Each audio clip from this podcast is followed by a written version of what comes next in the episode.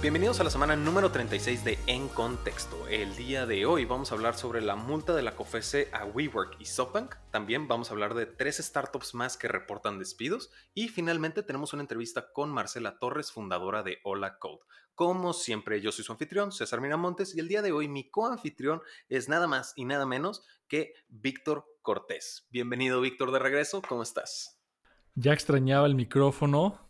Eh se siente extraño no, no tener esta dinámica cada cierta periodicidad, pero ojalá que sea por algo bueno y que a la audiencia le esté gustando la integración del resto del equipo, ¿no? Entonces, todo bien por acá, César. ¿Tú cómo estás?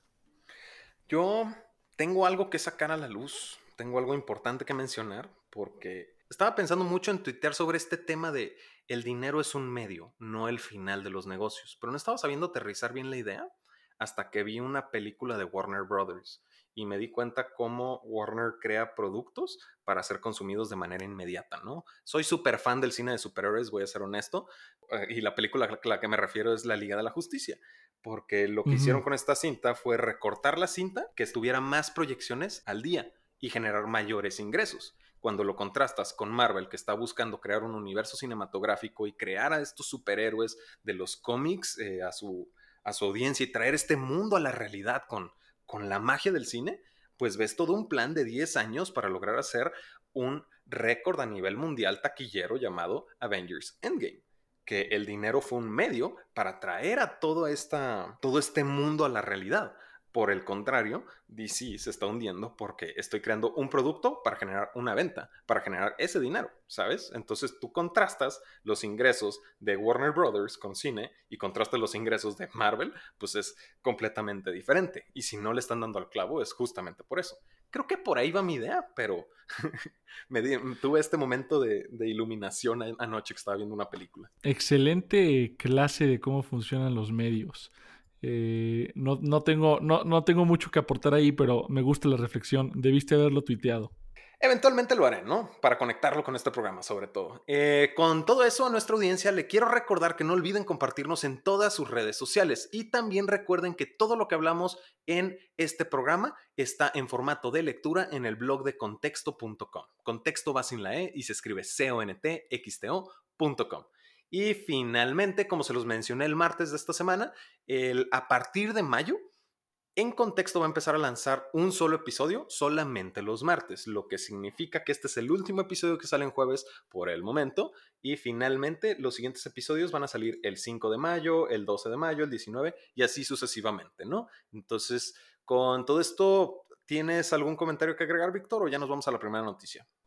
Acuérdense todos que contexto los está buscando. Eh, queremos que ustedes, lectores y escuchas, se sumen a, la, misión, al crecimiento de la empresa. Entonces, eh, vamos a lanzar una campaña de lanzamiento, una campaña de crowdfunding el próximo lunes. El próximo lunes se habilita la liga a través de arcángeles.co para que pueda ser parte de contexto. Y eh, pues tenemos algunas sorpresas interesantes a aquellos que entren en la campaña.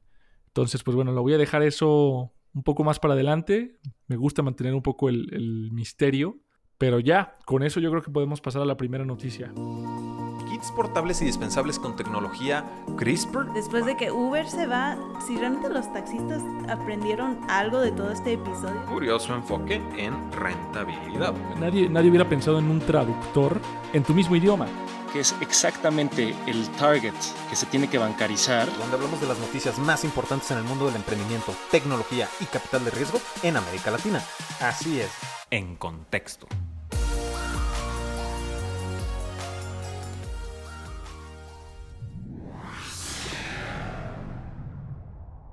Ok, vamos empezando con México y la multa de la COFESE a WeWork y a SoftBank. Ah, está, está interesante el caso, ¿no? Porque, híjole, todo lo que involucra que la COFESE le haya dado al clavo, a mí me preocupa mucho. ¿Cómo que al clavo? Eh, pues realmente al clavo me refiero que hizo bien su trabajo al momento de detectar, pues que realmente SoftBank y WeWork eh, no hicieron esta transacción en enero, sino que realmente la hicieron en junio. Pues realmente ok, está bien, rompieron la ley, tienen que pagar una multa, la cual es, eh, creo que es lo que pagan de luz WeWork. Fueron que 138 mil dólares. Literalmente yo creo que es la propina de los ballet parkings agregados de WeWork a nivel mundial. Pero Ajá, definitivamente es una, es una es una multa de compromiso, yo diría. Pero bueno, antes antes de pasar a eso, creo que deberíamos explicar qué es lo que pasó y por qué los multaron. Claro que sí. Eh, como le estaba comentando, pues resulta que ambas empresas, tanto SoftBank como WeWork, declararon que en enero de este año SoftBank invirtió en WeWork por una cantidad de acciones no revelada. Pero resulta que la COFESE, en su trabajo de encontrar prácticas antimonopólicas, descubrió que esta transacción no sucedió en enero, sino todo lo contrario sucedió seis meses antes, en junio del 2019. Siete meses antes, discúlpame. Entonces, pues eso generó la multa de 138 mil dólares está bien por parte de la COFESE el, ejecutar este tipo de, sanciones. De nuevo, no es una nada para SoftBank o incluso para WeWork, pero aquí lo que me preocupa, y estoy proyectándome, ¿no? No es un hecho. Lo que me preocupa es que la COFESE diga, estoy haciendo las cosas bien y tengo la razón y se ponga esta medallita, ¿no? Y empiezan a alargar más los plazos o empiezan a haber más casos tipo corner shop bajo ciertos argumentos. ¿Me explico? La, verdad es que no, no, lo, no los juntaría en una misma categoría. Eh, yo considero que en este caso hicieron bien identificando la práctica, la operación, que obviamente debió haberse hecho de manera más formal, se debió haber hecho la notificación debida a la, a la autoridad regulatoria. Lo que creo que no está también es el monto de la, de la multa. La verdad es que no estoy muy seguro cómo se determina esto pero no creo que, sea el caso de, Corner Shop. En el caso de Corner Shop definitivamente creo que están haciendo, que no lo están haciendo tan bien como se debería y de hecho escribí un artículo llamado Corner Shop, Corner Shopeado, donde, hace, donde hago una crítica importante a este tema, ¿no? Qué rápidos fueron para identificar esta falla que hubo entre WeWork y SoftBank y para cobrar, pero qué lentos han sido con la cuestión de Corner Shop la verdad es que eso me, causa mucho conflicto, ¿no? Pero lo que yo voy es, va más por el lado de que uno eh, genera desconfianza lo que hicieron WeWork y SoftBank. Entonces va a haber un poco más de escepticismo y eso puede generar más tiempos de investigación, si, si es que es posible, mm al momento de hablar de este tipo de situaciones. Entonces, e, e, es a donde voy. La, desconfianza generada hacia la COFESE por parte de estos participantes importantes de la industria, sobre todo SoftBank, pues realmente puede generar a la COFESE que sea más precavida y tener más casos de corner shop que tal vez no sea necesario. Mira, no creo que no creo que sea el primer caso que le sucede a la COFESE en, este, en este tipo de situaciones.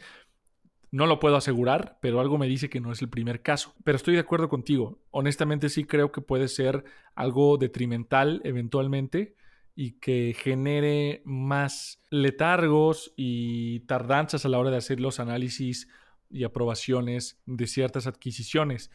Ahora, vimos que les resultó, ¿no?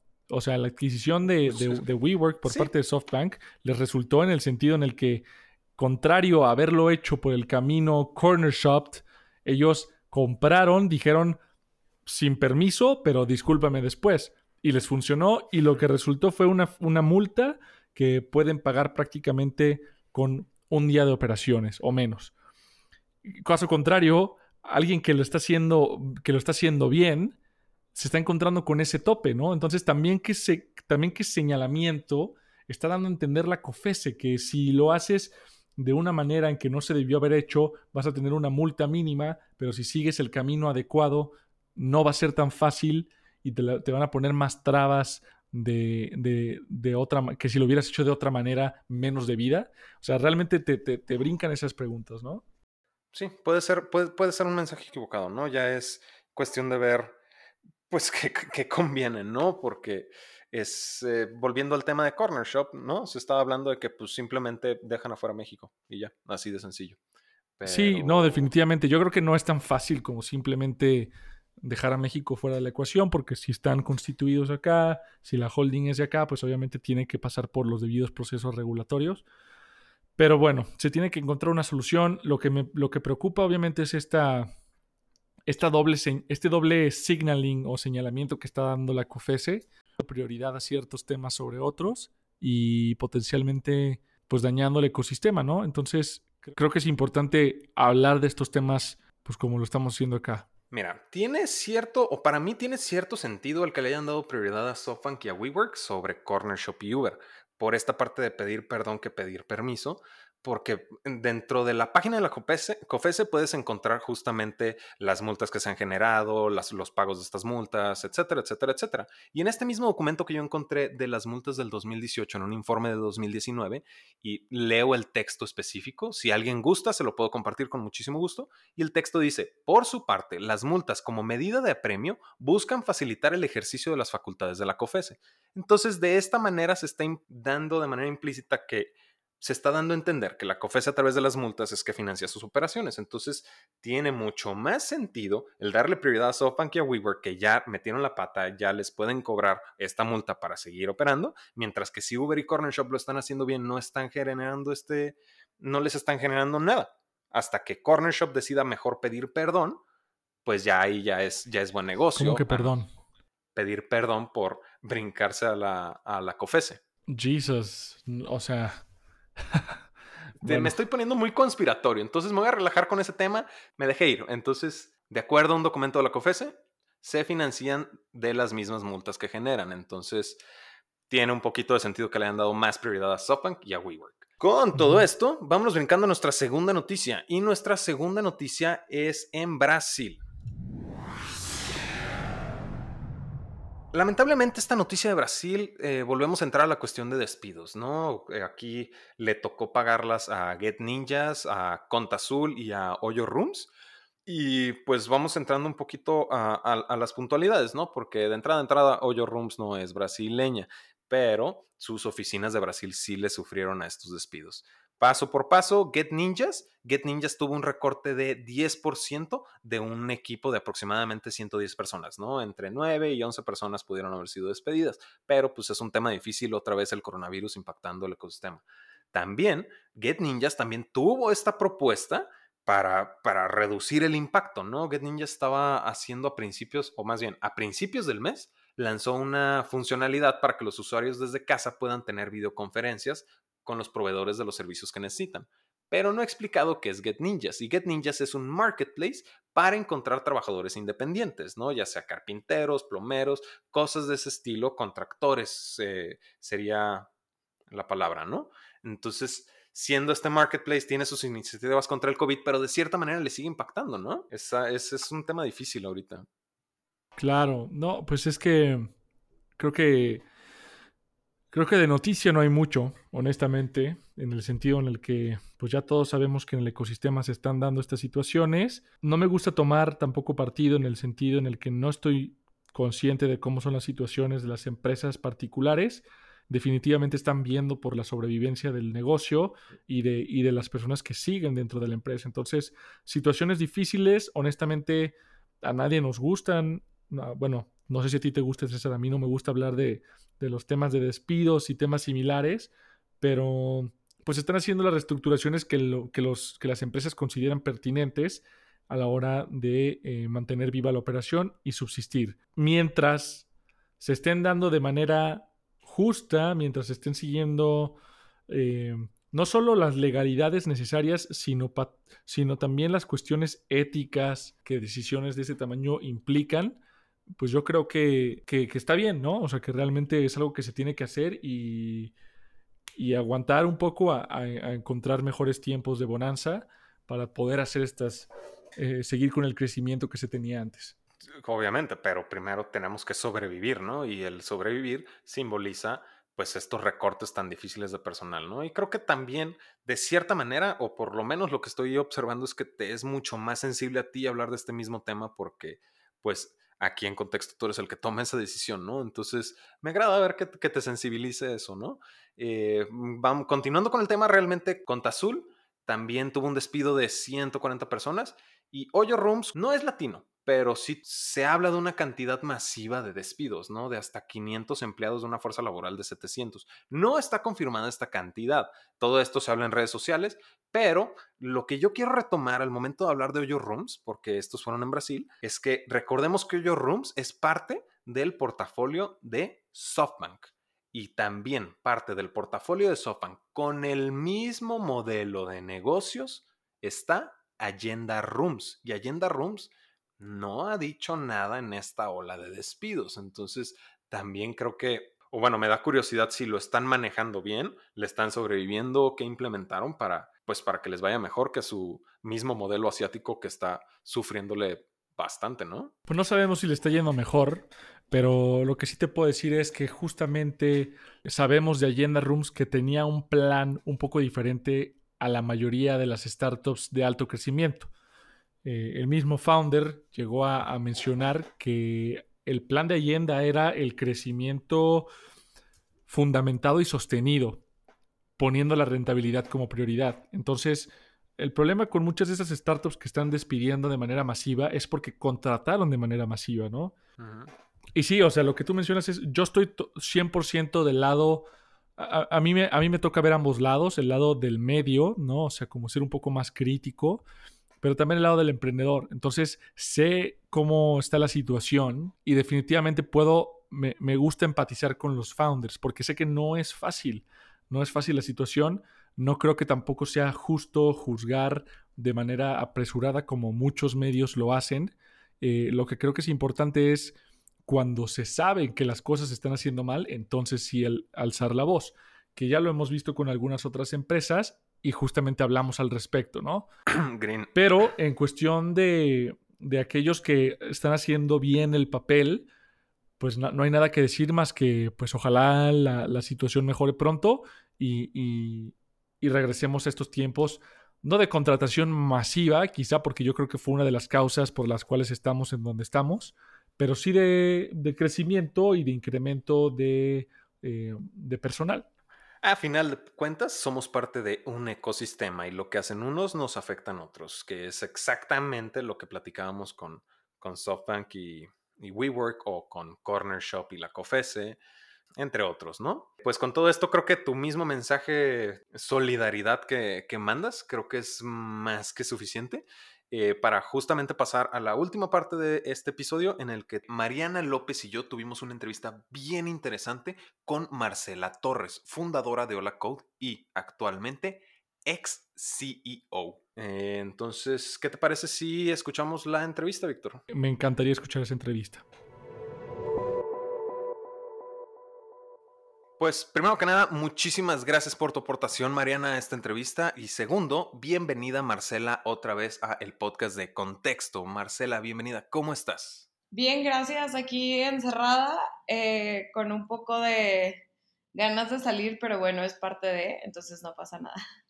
Nos, nos, nos, toca ser responsables, ¿no? Ya tenemos un poquito más de tiempo y nuestras dinámicas han ido adecuándose de cierta manera a estar encerrados, ¿no? Pues igual vamos comenzando con la primera parte de la entrevista y es que vamos dejando los datos claros en los que a principios de enero de este año yo me puse en contacto contigo, Marcela, tratando de hacer un artículo en el que hablábamos de equidad de género en las startups, a lo cual tú me hiciste la respuesta de que no podías responder del 100%, ya que estabas en cierto proceso de salida de Hola Code. A todo esto, en marzo 10 saliste a la luz haciendo una publicación en Twitter platicando con tu deslinde de Hola Code. Entonces, ¿qué te parece, Marcela? Si vamos dejando los datos claros, nos vas platicando todo este proceso, ¿no? Sí, claro. Eh, bueno, cuando tú me contactaste fue justamente en enero, me acuerdo, y la respuesta que, de mi parte era que yo no podía hablar como representante de la empresa porque ya no lo era. Eh, yo dejé de serlo desde diciembre, salí como directora ejecutiva y también como miembro de la Junta de Consejo. Y no es hasta marzo hasta que por fin puedo hablar. Es una combinación de diferentes cosas, pues también es el proceso de salir de la empresa y también pues tú misma en el proceso de pues entender que ya saliste, eh, como pasar este, esta gran sensación de culpa que, surge cuando dejas tu propia empresa. Fue, fue como un proceso bastante complicado entre pues temas legales y también temas personales, pues yo no estaba preparada para tener esa conversación pública, por así decirlo. Y pues por otra parte también era muy importante para mí no generar ningún tipo de daño a la operación o las personas que pues decidieron seguir trabajando en Hola Code, aunque cambie la misión o lo que sea que se esté haciendo distinto, pues para mí era de suma importancia pues no causarles ningún tipo de daño, porque pues al final del día sí es una noticia un poco pesada, ¿no? O dura que se sale la persona que lo inició, entonces pues traté de tener las precauciones posibles y, y pues por eso fue ese tema de no poder hablar de eso y no poder entrar a tanto detalle. Y sobre todo también me pasó mucho que pues no fuiste la única persona, también fueron muchas empresas que estaban recurrentemente contactándome, pues que buscaban contratar estudiantes recién graduados, que buscaban un tipo de alianza, o en fin, o sea, eran un montón de oportunidades de colaboración y yo ya no era la persona indicada para llevarlas. Y también eso fue algo que me empujó un poquito a pues hablar ya públicamente de esto, decirlo, pues ya no soy la directora, ya por favor, eh, ya no me contacten a mí y no era un estoy harta de que me contacten, sino más bien yo no puedo hacer nada para resolver las dudas o las necesidades que tienen, entonces creo que fue importante, a pesar de que ya lo anuncié como quiera me siguen llegando mensajes, entonces, bueno, no solucionó ese problema inmediato, pero es parte de... Oye, pero eh, con todo esto, eh, no sé si nos puedas platicar, pues realmente el motivo, ¿no? Porque en efecto sí son grandes noticias cuando la persona que crea este el emprendimiento lo, lo deja, ¿no? Entonces, ¿qué nos puedes platicar de la razón por la que decidiste separarte de Hola Code? Pues la verdad es que, como te decía, creo que es un tema complejo. No sé cuánto tiempo me va a tomar como poder tener esa conversación así totalmente abierta. Por lo mismo, por temas personales y por temas legales. eh, pero a grandes rasgos creo que yo, pues, o sea, sin, sin culpar a nadie o nada, tomé ciertas decisiones al inicio de la empresa, al, en, en su constitución, en su diseño, no de la empresa como tal, pero sino como organizacional, que en su momento parecían justas y parecían balanceadas, pero con el tiempo fueron cada vez más desbalanceadas y eso generó muchísima fricción entre yo y mi cofundador y con el, el, sistema que se diseñó eventualmente y fue bastante complicado para mí poder seguir con esa estructura y mucha gente que ya ha emprendido y ha lanzado empresas se podrá reír cuando diga esto, pero pues un mal cap table es imposible de arreglar y eso es 100% cierto. Entonces, pues es uno de los como consejos que trato de compartir ahora con emprendedores y, sobre todo emprendedoras porque así como pasa cuando las mujeres en tecnología sobre todo, tenemos un problema de benchmarking, ¿no? O sea, no sabemos cómo pedir un salario porque no tenemos nuestra perspectiva, el mundo es distinta. También pasa lo mismo con, con temas de equity y temas de control y responsabilidad de la empresa. Entonces, pues trato de compartir ese consejo. El consejo más importante es que el nivel de responsabilidades que tienes en la empresa versus el nivel de autoridad que tienes en la empresa tiene que ser bastante balanceado, sobre todo si estás liderando y si no está balanceado, entonces pues estás en un problema y la verdad es que va a ser bastante difícil seguir continuando porque es no solamente navegar contra la marea afuera, traer una idea diferente o empujarla en el mundo, conseguir estudiantes, personas que se sumen a la causa, contratar, sino también es internamente dentro de la estructura de la empresa, pues tratar de conciliar, unificar y empujar ideas, pues se vuelve también más complicado. Entonces creo que esa es una lección muy importante. Y lo segundo que también comparto ahora y me gusta mucho tratar de compartir con emprendedoras y emprendedores, por eso estoy tratando de abrir más mis redes sociales, es que a mí me hubiera gustado tener acceso a información o cierto tipo de mentorías o personas que realmente ya hubieran pasado por este tipo de camino que me pudieran guiar en cómo se tenía que ver ese momento, cómo se constituye la empresa, cómo se distribuyen las responsabilidades legales, fiscales, demás, en los poderes y, y de esta forma poder tomar decisiones más acertadas. Yo en su momento pensé que tenía el mejor tipo de asesoría, incluso era un servicio pagado, pero lamentablemente no fue así, era un tipo de asesoría que pues no creo que estuviera mal intencionado, sino que simplemente le faltaba experiencia y le faltaba haber tenido pues casos así, le faltaba haber visto el mundo, por así decirlo, ¿no? El mundo real como es.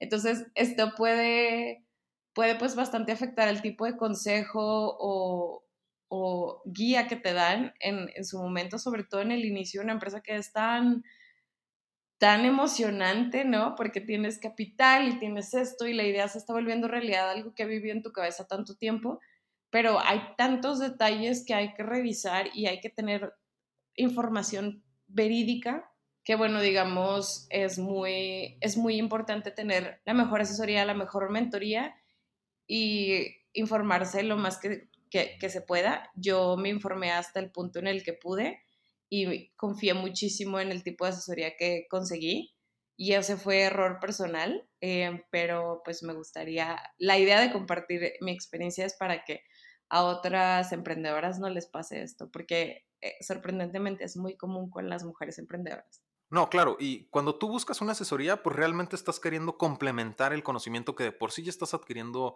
eh, por tu lado, ¿no? Porque de pronto cuando estás emprendiendo, pues no nada más de pronto solo eres CEO, ¿no? También de pronto te vuelves CFO, CMO, porque estás cubriendo todos esos espacios, ¿no? Y pues ahí a lo que me comentas, tal vez la agenda de quien estaba buscando apoyarte, que probablemente su intención sí era esa, tal vez en su agenda había otras prioridades adicionales a simplemente lograr que Hola Code eh, triunfe, ¿no? Sí, definitivamente creo que por ahí hay, es muy interesante ese, ese dilema y digamos que este tipo de asesorías pues también hay que tomarlas con una pizca de sal o consultoras que como te comento para mí era un servicio pagado, pero luego también existen en aceleradoras o otro tipo de programas pues al final también estos son otros negocios que tienen otros clientes y que también trabajan con otros inversionistas y con otros emprendedores. Entonces, en realidad el empujar conflictos o pelear como guerreros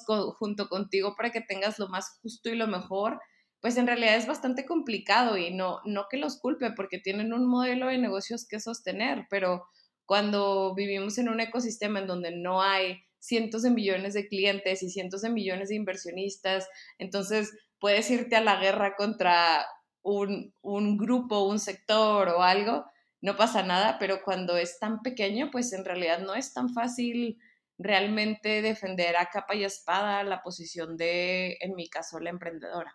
Claro, y eso, ahí nos estabas platicando un poco sobre la, la, la culpa, ¿no? Que era que era como, como algo que predominaba en ti. Sí, claro. De hecho, creo que gracias por preguntarme por esa pregunta porque creo que es un tema que es tabú y cuando yo, yo estaba ya en proceso de salir o también después de que salí, pues tenía esta sensación de es mi culpa, yo lo arruiné todo, em, yo no me informé de manera adecuada en un inicio, entonces yo causé todo esto eh, yo le estoy causando dolor o problemas a otras personas, eh, yo estoy abandonando una misión en la que creo muchísimo, eh, yo estoy dejando esto. Entonces es el yo hice, yo hice, yo hice, lo traes todo el tiempo. Entonces yo buscaba información sobre si alguien más había pasado por esto y la verdad es que fue bien difícil encontrarlo. Hay muchos blogs, luego si alguien está saliendo de sorpresa o quiere salir, los pueden encontrar fácilmente sobre salí de mi empresa hace un año y ahora tengo otra, o ahora estoy haciendo esto. Entonces, gracias. Y es como entiendo porque esas personas pasaron por el camino que yo estoy, por así decir, todavía trotando.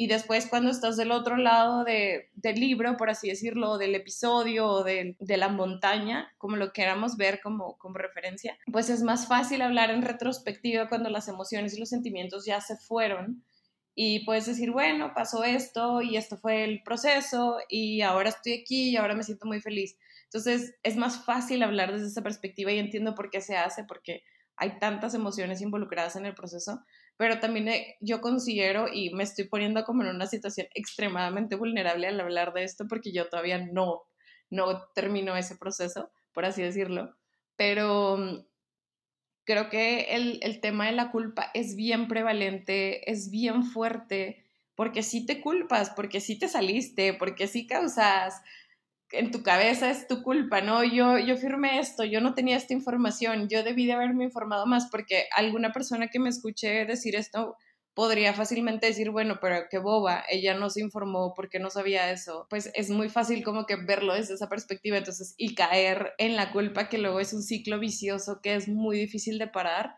es bastante brutal y es algo como bastante doloroso porque si dejas una empresa y dejas un proyecto y una idea de, de, vida que tenías y de algo que querías hacer y lo tienes que dejar eh, por tu propia salud mental y por tu propio bienestar y por el bienestar de la empresa también, porque cuando ya no estás ahí mentalmente, ya no estás ayudando a nadie ni sirviendo a nadie. Creo que la culpa es, un, es, es, es el peor enemigo del humano, por así decirlo, pero es bien difícil cuando, cuando dejas la empresa. Y creo que si alguien la ha dejado ya debe de saber de lo que estoy hablando porque se siente muy fuerte y en todo lo que haces. Entonces, también es un ejercicio constante todos los días de recordar como esto es lo que estoy sintiendo, pero es que no necesariamente es mi culpa. Y es unas, un montón de circunstancias que sucedieron y bueno, esto es lo que pasó, pero tener que estarte recordando esto es importante. También eh, si está dentro de las posibilidades, acceder a profesionistas de salud mental es un pilar fundamental en el proceso de, de pasar de punto A a punto B, por así decirlo porque sí se requiere acompañamiento durante este proceso. Es un proceso bastante solitario. Pierdes amigos, amigas, ex colaboradores, pierdes una rutina, pierdes una, una vida, pierdes, pierdes, un montón de cosas y de repente te, te tienes que reencontrar y es un proceso que nadie más te puede ayudar, es solitario, pero sí te pueden acompañar pues amigos reales, eh, familiares y sobre todo profesionistas de salud mental, y lo repito porque pues son expertos en este tipo de temas y, y, ese tipo de apoyo es, es muy, yo lo encontré bastante importante. No, y qué bueno que lo mencionas porque creo que efectivamente es demasiado tabú hablar de, de, culpa y luego más como mujer a veces es muchísimo más fuerte el grado de culpabilidad que uno siente cuando las cosas no salen como uno lo esperaba. Y pues me imagino que entonces ahorita, corrígeme si me equivoco, el enfoque contigo está en cerrar ese ciclo, en reflexionar, en pues llevar a cabo este como retroalimentación de contigo misma de qué salió bien, qué salió mal y quizás me adelanto un poquito, pero para ti, ¿cuál, cuál es el siguiente paso o qué te imaginas que podría seguir para ti, Marcela? Bueno, la verdad es que por más que yo quiera echarme un año de Eat, Pray, Love, en primer lugar no se puede, estamos todos encerrados, entonces no es como que me voy a ir a Italia a comerme 10 kilos de pasta y luego a Bali a estar ahí meditando, es que eso ya no se puede. Eh, pero también admitir las realidades. Eh, yo estaba emprendiendo en México, la empresa apenas estaba despegando, yo no tenía un salario muy espectacular. Es muy difícil ahorrar cuando estás emprendiendo, me tocó hacer muchos sacrificios y muchas compras y muchas cosas que pues también en retrospectiva luego te, te recuerdas y dices, bueno, pero a mí no me correspondía pagar esto, bueno, a mí no me correspondía cortarme esto. Pero bueno, el camino de cada emprendedor y emprendedora es distinto. Yo sí tomé muchas cosas que luego algunos emprendedores me dicen, pero eso no te corresponde. Bueno, pero para mí era importante que la organización eh, siguiera en pie, entonces sí me correspondía. Entonces, pues también financieramente no es como que, bueno, déjame me tomo mi año de Pray Love porque pues no es viable. Y creo que también ese es otro tabú, o sea, son realidades. El emprendimiento, si bien es algo muy transformador y muy poderoso en Latinoamérica, pues no está a la mano ni es accesible para todo el mundo porque pues hasta cierto punto es algo que se requiere cierto nivel de privilegio el correr riesgos y quedarte sin empleo, pues no es para cualquiera. Y yo me incluyo en ese grupo, yo no tengo ese colchón gigante para decir, bueno, ahora que me invento, sino más bien, ok, tengo que entenderme, sanar y reinventarme, pero en el proceso yo he seguido pues trabajando, por así decirlo, ya no con Hola directamente, pero he seguido trabajando porque es importante generar ingresos, es importante generar estabilidad y tuve la fortuna de, poder encontrar una, una startup, una empresa en la que yo creo muchísimo en su misión y estar eh, pues en este proceso donde están creciendo tanto y cambiando, para mí es bastante emocionante. Entonces tuve la fortuna de encontrar un espacio en el que yo creo en la misión y creo en los emprendedores y lo que están haciendo. Entonces, estoy bastante contenta en ese sentido, pero pues al final del día luego también dices, bueno, soy emprendedora, debería emprender otra vez, esas cosas van y vienen, ¿no? Pero a lo mejor no significa que haber emprendido una vez quiera decir que tengo que hacerlo otra vez. A lo mejor significa que tengo que emprender dentro de otra empresa si tiene sentido, ¿no? Como reinventar nuevos procesos, nuevos ciclos, nuevas oportunidades. Todo lo que aprendes emprendiendo es transferible. La verdad es que no tengo una respuesta si cierta si eso es lo que voy a hacer o lo que voy a hacer en cinco años es otra empresa. No, no podría decirlo con veracidad, pero creo que es un tema muy importante también de, de hablar. Conozco muchos emprendedores y emprendedoras que tienen ideas, lo arriesgan todo y cuando no funciona, después se quedan en un, en un limbo muy extraño porque dicen, bueno, ¿y ahora dónde me voy a acomodar? ¿Ahora qué voy a hacer? ¿Qué se supone que tengo que hacer? Es un proceso bien interesante porque también muchas de estas personas pues requieren trabajar inmediatamente, ¿no? También hay otras personas que se lanzan a emprender inmediatamente y yo la verdad es que les digo que valientes porque para mí no, no es como tan sencillo el, el proceso de, bueno, ya pasó esto, ahora voy a abrir otra, como pues se requiere mucho, mucho valor, por así decirlo. Y yo diría que el proceso de cualquier de cada persona es distinta, pero saber que están a la mano todas las posibilidades y que no tienes por qué hacer una sola cosa es bien, es bien, bien, bien interesante, sobre todo después de haber fundado una empresa, te das cuenta que tienes un montón de herramientas o habilidades, por así decirlo, que te ayudan a, no solamente a nivel personal, pero a nivel profesional, a darte cuenta que avanzaste como 10 millones de kilómetros en, un periodo muy corto. Entonces también eso es, eso es muy interesante y muy valioso como de descubrir de la persona. Todo un curso intensivo en muy poquito tiempo, ¿cierto? Y yo creo que tu experiencia es muy valiosa porque sí vienen días muy complicados para muchos founders por el tema de la crisis, COVID.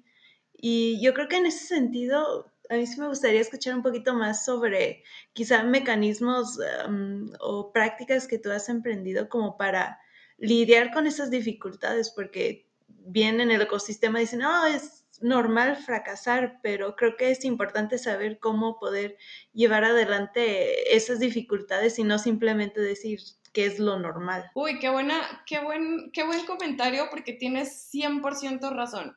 Estamos en un momento en donde un montón de empresas lamentablemente van a tener que cerrar, un montón de ideas, sueños se van a acabar, pero en, el, sentido de que la empresa tiene que cerrar, digámoslo así, no, no que vas a dejar de soñar o, eh, o idear cosas, pero sí es 100% real y creo que a muchas personas están todavía, porque, las, porque conozco personas que están en ese proceso de tomar la decisión de o cerrar o, reinventarse o transformar. Creo que es bien importante el, pues, lo, lo, que comentaba en un principio, pues este tema de la culpa, dejarlo ir, o sea, si, si están en una posición en la que tienen que, pues, dejar ir colaboradores, eh, que pues recordar que es parte del proceso, eh, es bien difícil, no, no le tengo nada de envidia a alguien que esté en ese proceso en este momento. Pero bueno, también es parte de, eh, si, si lo que toca es recortar colaboradores, o primero pues estoy segura que hicieron una evaluación de gastos y cortaron los gastos en donde más se podía. Otra cosa que se puede hacer también es negociar los servicios, desde Amazon Web Services hasta, no sé, el, lo, lo, lo, que sea que requieran para su producto o servicio, es completamente negociable en este momento. Entonces, una vez que se hace eso y si lo que sigue es colaboradores, pues tratar de hacerlo de una manera bastante transparente, justa y, balanceada em, es, es importante. Si vas a dejar ir a alguien con todas las prestaciones de la ley, se tiene que hacer, a pesar de que muchas startups luego no las tienen. Yo sé que implica un gasto, pero bueno, también vas a recortar gastos a largo plazo. Entonces es parte de... Y si toca realmente cerrar la empresa porque no funciona ya en este escenario o no hay manera que sobreviva, tener esa conversación con todos de manera honesta y transparente y eh, vuelvo a lo mismo, creo que la comunicación es bien importante en este momento. Si también es alguien que está decidiendo salir porque no puede, ya sea por temas como los míos, que no, no puedes controlar la toma de decisiones o que tienes demasiadas responsabilidades pero no toda la autoridad, también está bien, no significa que estás desertando el barco en el peor momento, sino simplemente esta situación hizo que más, hizo más evidente que estabas en una muy mala situación y pues hay que hacer lo que se tiene que hacer. O si quieren salir porque realmente esto es demasiado difícil y no es la persona adecuada para sobrevivir la tormenta, también creo que es bien importante aceptarlo y reconocerlo porque no, no sirve de nada forzarse o forzarla o pusharla, como decimos en el norte, de no, yo puedo, yo puedo, yo puedo, aunque mentalmente y productivamente no estás ahí, pues entonces no, no vas a realmente solucionar ningún problema hacerse para atrás a veces soluciona más problemas y hay personas que tienen quizás más capacidad, eh, me gusta a mí decir ancho de banda, para poder llevarla, entonces hacerse para atrás también es un acto de humildad y, y, reconocerlo es una cosa muy humilde y muy noble. Entonces, eso, eso, eso es muy importante y también saber que vas a sentir culpa, sí, y desde ahora, y es como cuando estás aprendiendo a meditar, que se te vienen 20 pensamientos y tratas de eliminarlos más bien es reconocerlo y saber que existe, pero también entender que no te pertenece y que no es tuyo. Y es un proceso que va, que va a ser en concreto todos los días trabajar con eso, levantarse y decir, estoy sintiendo culpa, ok, pero no es mía, no me pertenece y hacer ese esfuerzo de tener esa conversación consigo mismo y contigo es fundamental. Si están en una posición de poder adquirir ayuda de profesionistas de salud mental, háganlo en línea. Hay un montón de personas que ahora están poniendo recursos. Si no lo están, también están herramientas pues muy concretas de meditación para dejar ir y eso se puede encontrar desde YouTube hasta plataformas de pago. Entonces hay herramientas ahí para hacerlo.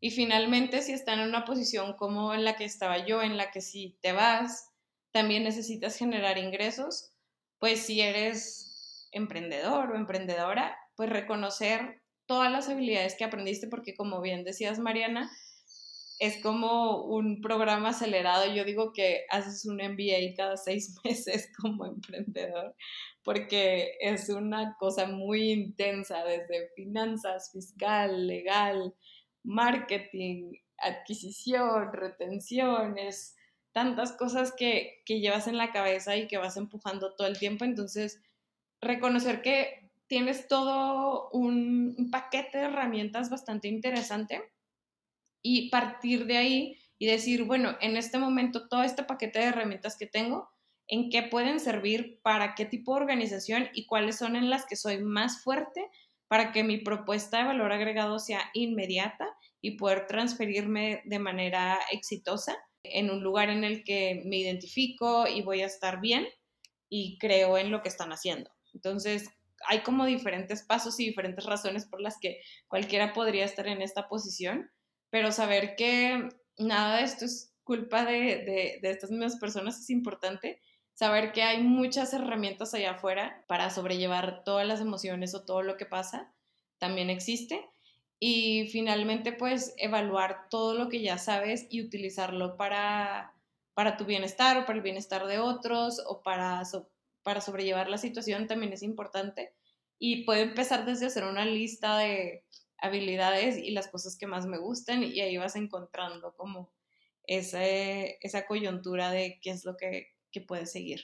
Bueno, creo que eh, es más claro no, no, no, puede estar y creo que es un gran consejo el que estás dando para una situación que se está viniendo, que estamos presenciando, porque pues ya más de una startup o plataforma de tecnología ha anunciado cantidades altas de despidos, ¿no? Y pues ya realmente con todo esto, ¿no? Y a través de todo lo que has eh, aprendido a lo largo de este viaje que te tiene, pues donde estamos en este momento, no sé si tengas algún eh, último recomendación a emprendedores y emprendedoras, ¿no? Ya sea para iniciar el viaje o también de nuevo reforzando esta parte de cuando se termine el viaje. Sí, pues eh, como consejos, la verdad es que si alguien está iniciando algo, que en este momento pues la idea funciona para el mundo en el que vivimos o incluso solucionaría muchas de las cosas que o retos a los que nos estamos enfrentando, adelante, vas, es el momento y, y hazlo ahora. Y he estado viendo muchas iniciativas muy interesantes, incluso me tocó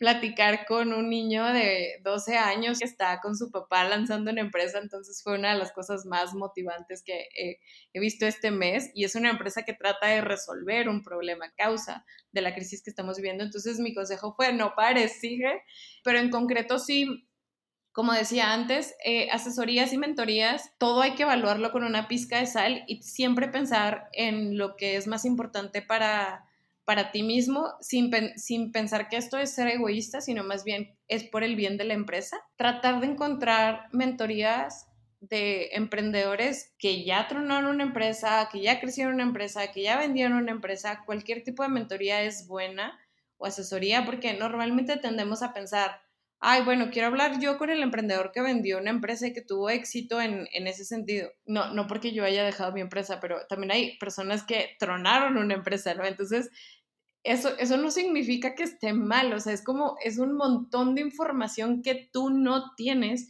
y estas personas sí tienen y ya caminaron un camino que tú no has caminado, entonces es muy valioso y no necesariamente necesitas escuchar todo lo que sale bien, sino también todo lo que puede salir mal. Y todos los emprendedores y emprendedoras tienen ambas partes de las historias porque en algún momento les fue muy bien y en algún momento les fue muy mal. Entonces, valorarlo desde esa perspectiva también pensando que luego dices, bueno, los emprendedores no tienen muchísimo tiempo para hablar contigo. Y es cierto, porque tienes un montón de cosas que hacer. Entonces, mi consejo siempre ha sido, si puedes contactar a quien sea en el mundo, ya sea por Twitter, ya sea por LinkedIn, tenemos un montón de formas de hacerlo, pero no puedes decir, hola, me gustaría platicar contigo. Porque eso, ¿eso qué significa? Dios mío, puede ser que quieras hablar conmigo de por qué me la paso compartiendo memes de X cosa o cómo es que hice la receta que subí en Instagram anoche. Eso no, eso no, no ayuda. Entonces, si haces un, un acercamiento con un emprendedor una emprendedora, trata de ser lo más concreta en, en que sea posible, como necesito ayuda en esto porque no puedo, no sé cómo constituir la empresa o no sé cómo abrir el mercado o todavía no termino de entender el mercado. Esos, ese tipo de request es importantísimo porque te puedo garantizar que la respuesta la vas a obtener.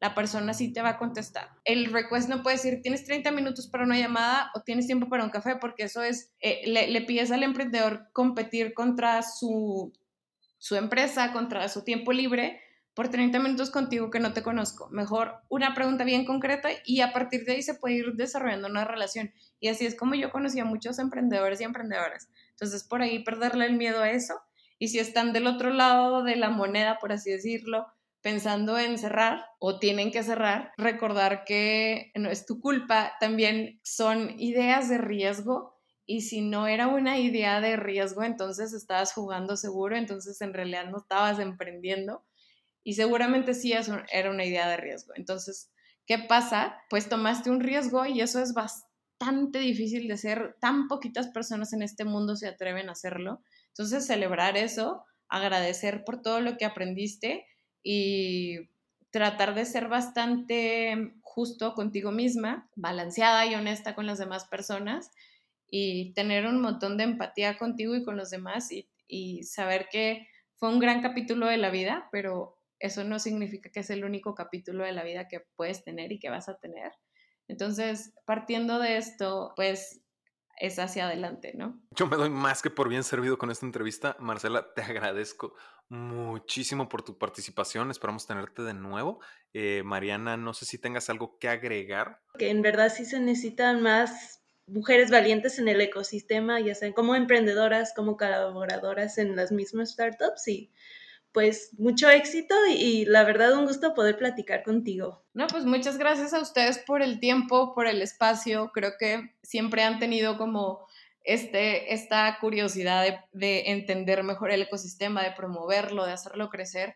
Y creo que tener esta apertura de hacer estas preguntas difíciles o luego tratar temas difíciles es, es, es bien importante porque es lo que enriquece el conocimiento de todos. Entonces, pues les agradezco. Bueno, pues esa fue Marcela Torres, ex CEO de Hola Code.